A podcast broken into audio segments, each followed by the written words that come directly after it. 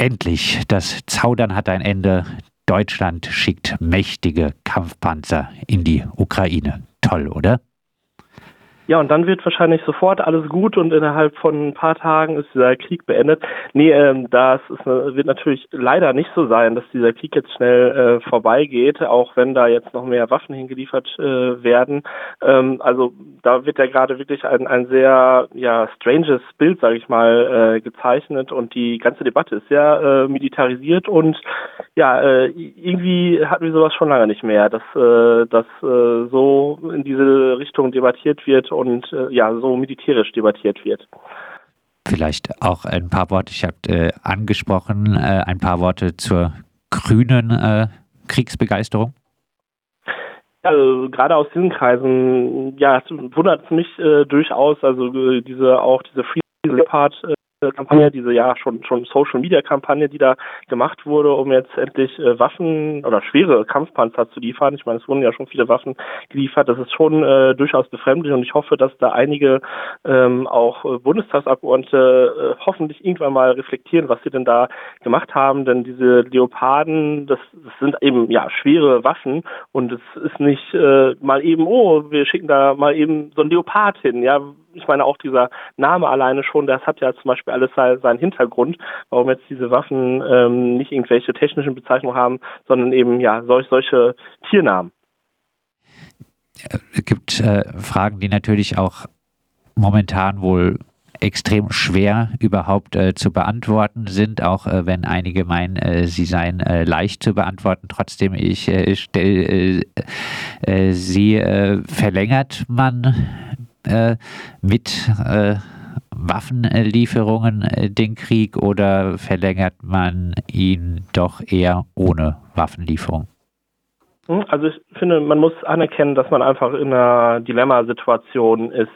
Die äh, Ukraine wurde angegriffen von, von Russland. Ähm, dafür gibt es überhaupt keine Rechtfertigung, dass Russland diesen Schritt äh, getan hat. Das ist klar verurteilenswürdig und äh, da ist, muss man ja sagen, was äh, Putin macht, ist einfach wirklich äh, irre.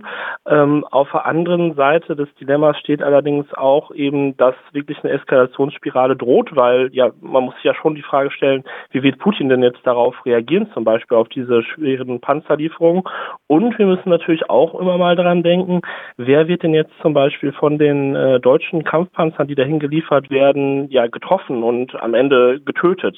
Wir wissen ja spätestens seit September, seit der russischen Teilmobilisierung, dass da auch viele junge Männer auf russischer Seite kämpfen, die da eigentlich gar nicht sein wollen, die ja zwangsrekrutiert wurden. Und da sehen wir als Deutsche Friedensgesellschaft auch schon natürlich ein Problem da drin, dass da ähm, ja diese Leute dann eben auch mit deutschen Waffen getötet werden oder auch ähm, diese Wagner-Söldner, das ist ja eine ganz üble Truppe auf jeden Fall, aber da kam ja auch schon raus, dass da ja zum Beispiel Häftlinge, die teilweise wegen wegen Lappalien äh, in russischen Knästen saßen, um dann da rauszukommen, irgendwie dann auch sich dieser Wagner-Truppe anschließen mussten, der auch nicht entkommen, also da auch nicht desertieren können oder so und ja dann auch da sterben in dem Krieg. Das sind natürlich alles wirklich äh, große Probleme und es ist eben nicht so einfach, mal eben zu sagen, ja, Free the Leopard und dann ist alles gut, sondern da sind viele ungeklärte Fragen und es ist einfach äh, insgesamt eine sehr problematische Situation.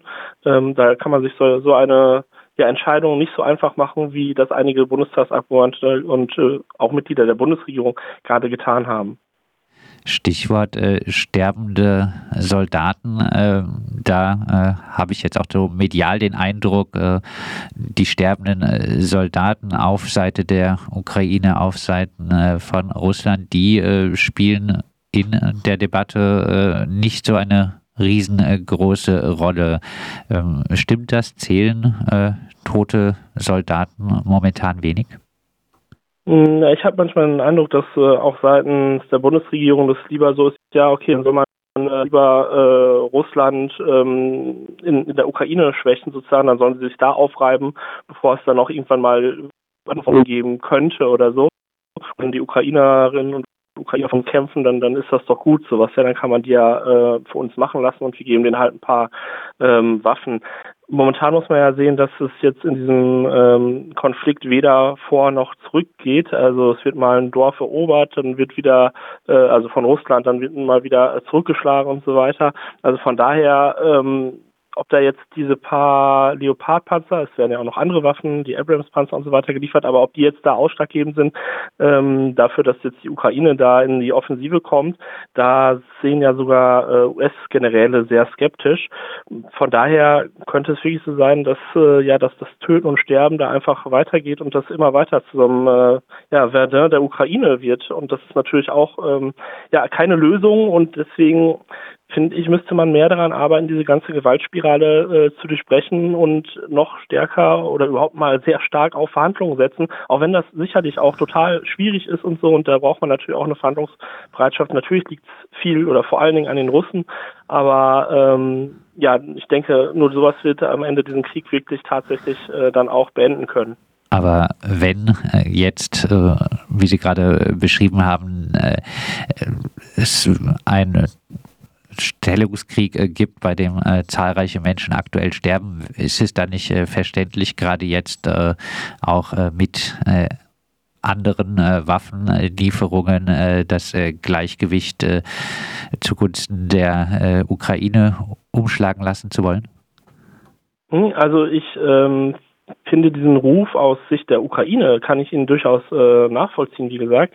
Allerdings äh, halte ich ihn von daher für, für illusorisch, als dass natürlich Russland trotzdem noch eine sehr mächtige Armee hat, bis hin zu, sie haben immer noch Atomwaffen und man muss sich immer fragen, ja, wie wird Putin darauf jetzt reagieren? Ja, also wird er wirklich nochmal eine große Mobilmachung dann auch deswegen, äh, also wegen dieser Panzerlieferungen und wegen dieser anderen Waffenlieferungen dann durchführen und dann wirklich nochmal eine halbe Million Menschen da rekrutieren. Ähm, er hat immer auch noch eine Luftwaffe, auch wenn die sicher hier und da geschwächt ist. Er hat immer noch Raketen. Ähm, ja, und am Ende eben Atomwaffen. Also da ähm, ist noch viel Potenzial, das Ganze ja zu eskalieren und dass es da noch äh, viel heftiger werden könnte und das äh, Töten und Sterben auf jeden Fall weitergehen wird. Die DFGVK warnt äh, vor einer Eskalationsspirale bis hin zum Einsatz von Atomwaffen. Gibt es denn irgendwelche Anhaltspunkte dafür, dass das äh, tatsächlich so kommen könnte? Also ich meine, es gab ja jetzt schon auch äh, deutliche Aussagen Russlands. Es ist klar, dass denen das natürlich nicht gefällt, dass da jetzt diese schweren Waffen hingeliefert äh, werden. Ähm, aber von daher, also klar, man wird sicherlich vorher etwas feststellen, wenn sich zum Beispiel atomar äh, die Atomstreitkräfte in Bewegung setzen und sowas.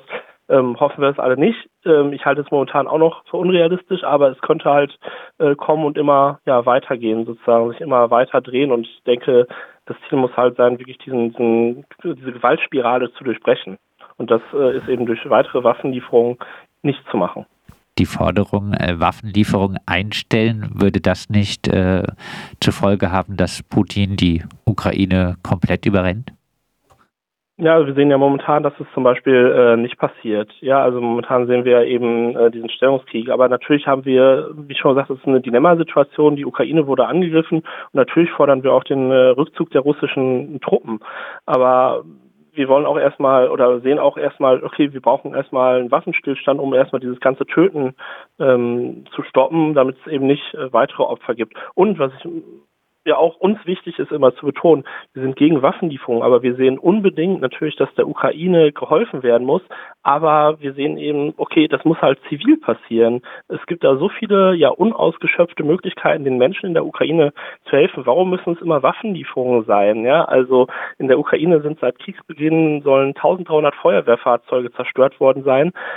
Unserer Recherche nach hat die Bundesregierung noch kein einziges Feuerwehrfahrzeug in die Ukraine geliefert. Es gab zwar ein paar private Lieferungen von irgendwelchen Feuerwehren, die ihre alten Fahrzeuge aus Deutschland dahin gebracht haben.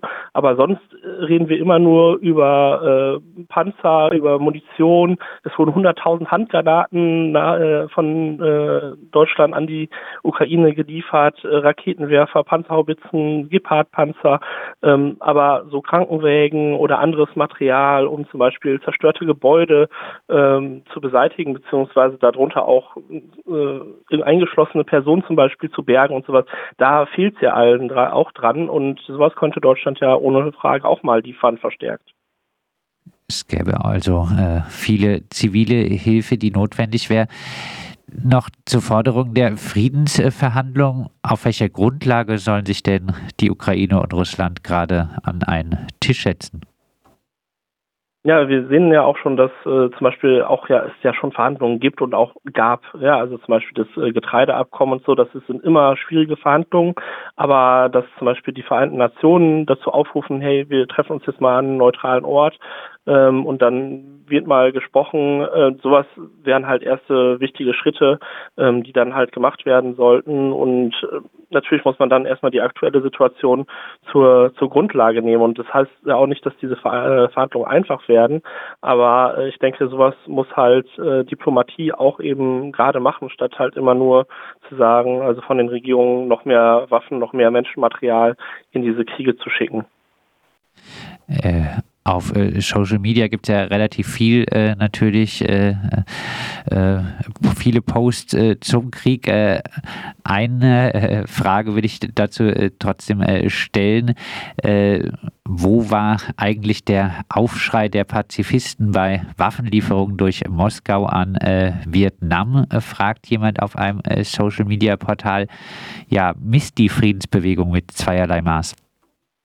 Hm, also wir sind immer gegen Waffenlieferungen, wir sind immer gegen Krieg. Ähm, deswegen machen wir uns auch auf beiden Seiten äh, oft sehr unbeliebt. Natürlich jetzt als deutsche Friedensgesellschaft sind wir natürlich äh, hier in, in, Deutschland viel äh, tätig und stellen erstmal Forderungen an die Bundesregierung. Aber natürlich sind wir auch gegen äh, Waffenlieferungen äh, Russlands. Ich meine, Russland ist der, ich glaube, zweitgrößte Waffenexporteur äh, der, der Welt und an wen die liefern, ist natürlich noch weitaus skrupelloser zum Beispiel als das, was oft die Bundesregierung macht. Ähm, aber ähm, also von daher äh, würde ich den Vorwurf scharf zurückweisen, dass wir da eben ja gegen jeden Krieg äh, sind und gegen alle Waffenlieferungen sind wir immer. Nicht äh, zuletzt so die DFGVK äh, müssten äh, Deutschland und die EU allen Menschen, die sich äh, dem Krieg entziehen wollen, Schutz und Asyl gewähren. Eine Forderung, die aus linker Perspektive ja eigentlich unstrittig sein sollte. Ja, wie steht es denn aktuell um den Schutz von Deserteuren? Mm, ja, leider nicht gut. Also es äh, gab da zwar viele Ankündigungen von der Bundesregierung, auch von, aber auch von der EU ähm, nach äh, Beginn des russischen Angriffs.